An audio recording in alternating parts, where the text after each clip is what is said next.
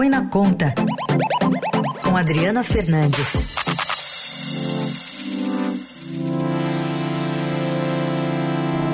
Bom dia, Adri, tudo bem? Bom dia, bom dia, Carol, bom dia, Heisen. Bom dia.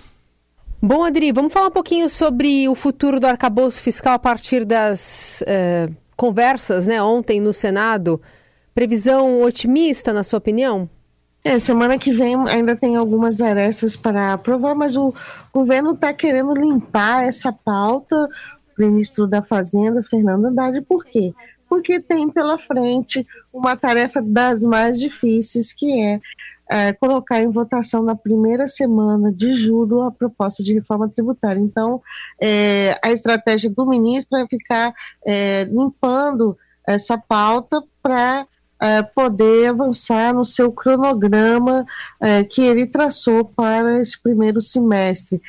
A proposta do arcabouço fiscal ainda passa por alguns ajustes e a grande, é, o que está se consolidando é enviar o, fa fazer mudanças no projeto e, e isso implicará em ter uma nova votação na Câmara dos Deputados, ou seja, uma nova negociação, tudo que o ministro Haddad não queria, ele não queria retornar é, para essa nova negociação, porque você sabe que aqui em Brasília cada negociação tem um preço, né, Carol? Então, de, principais pontos ali, o relator falou, Adri, sobre inclusive aquele fundo constitucional que mantém a segurança aí do Distrito Federal. O que, que pode mudar efetivamente na sua avaliação?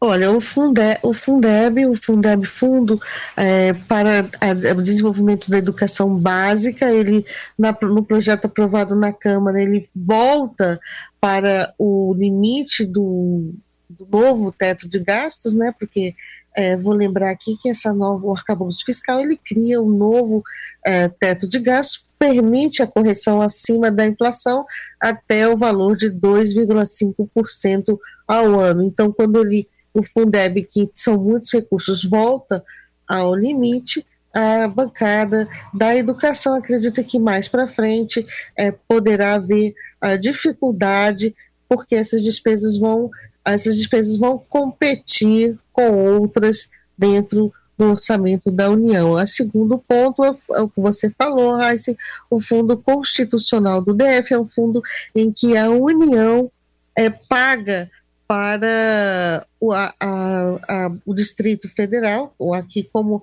ó, a capital está no Distrito Federal, esse fundo foi criado e é bancado com recursos do governo federal para, sobretudo, é, financiar a segurança aqui no, no Distrito Federal. O, governo, o Congresso, na votação da Câmara, alterou esse, a forma de correção desses recursos, desse fundo, desagradou o governo do Distrito Federal que fez, e os parlamentares fizeram uma grande articulação lá no Congresso é um tema sensível.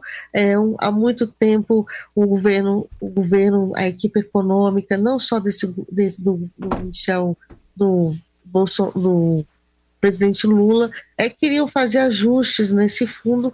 Não tudo indica que isso não vai acontecer e ele continuará é, sendo é, atrelado a, a, a, crescimento da receita no futuro, é claro que vai competir com o espaço das despesas, porque a regra fiscal, esse novo arcabouço, ele é, é vinculado a 70% da variação da arrecadação, ou seja, no ano seguinte a despesa só pode crescer até 70% da variação da arrecadação não é o que vai acontecer com esse fundo de desenvolvimento do fundo é, constitucional do DF, que vai continuar, pelo que tudo indica, é, crescendo é, junto é, com a receita corrente líquida do, do governo. Tri, mas apesar de ter essa avaliação do projeto do arcabouço na próxima terça, né, segundo o presidente da Casa, Rodrigo Pacheco, e reuniões que parecem alinhadas né, com o governo, como você disse, é, quanto mais se muda, mais deve se ter uma conta alta por conta da dependência da Câmara nessa reta final. Osmar Aziz é um nome alinhado ao governo. Ele ainda assim está embatido nesses dois fundos, na inclusão desse, desse Fundeb, do Fundo Constitucional do Distrito Federal e bancando essas mudanças. É, o que está é, em jogo nessa, nessa disputa ali entre nomes que são ali alinhados do governo, pelo menos, né? Do Aziz, é... dos ministros e do, do Rodrigo Pacheco. Carol, acho que o que está mais alinhado é esses fundos já, já, essa negociação desses fundos já é o que menos nesse momento importa para a equipe. Vou falar, vamos falar assim, a real, né? Uhum. Para a equipe do, do, do ministro Haddad e da da ministra do Planejamento, Simone Tebet. O que eles estão com um problemão é justamente mudar uns trechos é, do projeto para permitir que o, o, os gastos no ano que vem, uh, no primeiro ano da nova regra fiscal, uh, sejam, não tenham que ser cortados, né? não tenham que começar já no. Imagina você, no primeira meta, começando cortando o orçamento em mais de 40 bilhões de reais. Isso pode acontecer agora, já na, no envio do projeto do orçamento é, de 2024. O governo tem até 31 é, de agosto para enviar esse projeto. E se o arcabouço for aprovado do jeito que ele foi, do, que ele, do jeito que foi aprovado no Senado, do jeito que ele veio da Câmara, o ministro Tebet já terá que enviar com esse corte.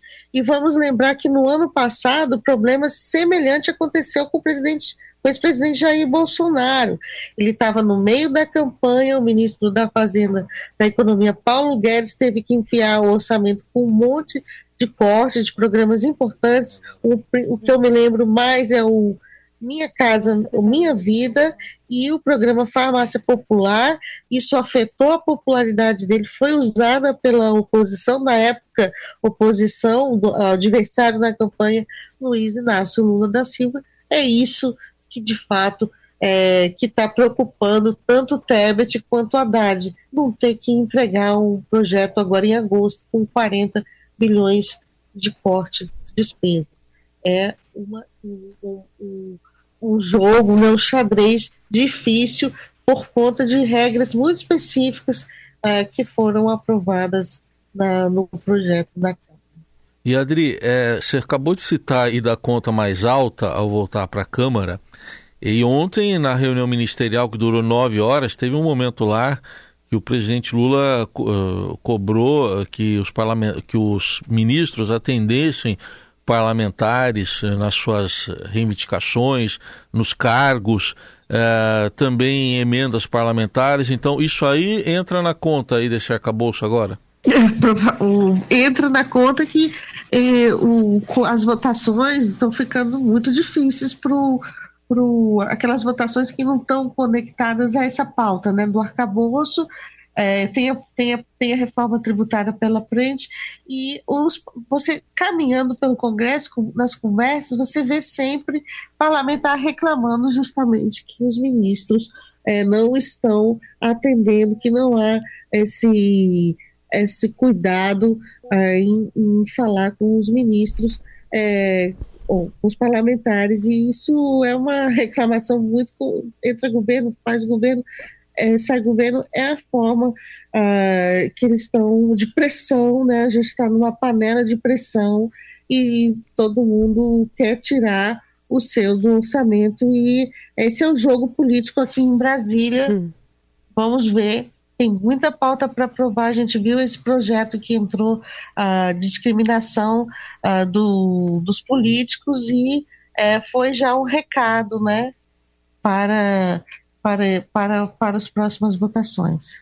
Adriana Fernandes segue com os olhos atentos lá em Brasília, sempre trazendo atualização aqui no Jornal Dourado. Adri, obrigada, bom fim de semana, até segunda. Até segunda, Carol e Heisen.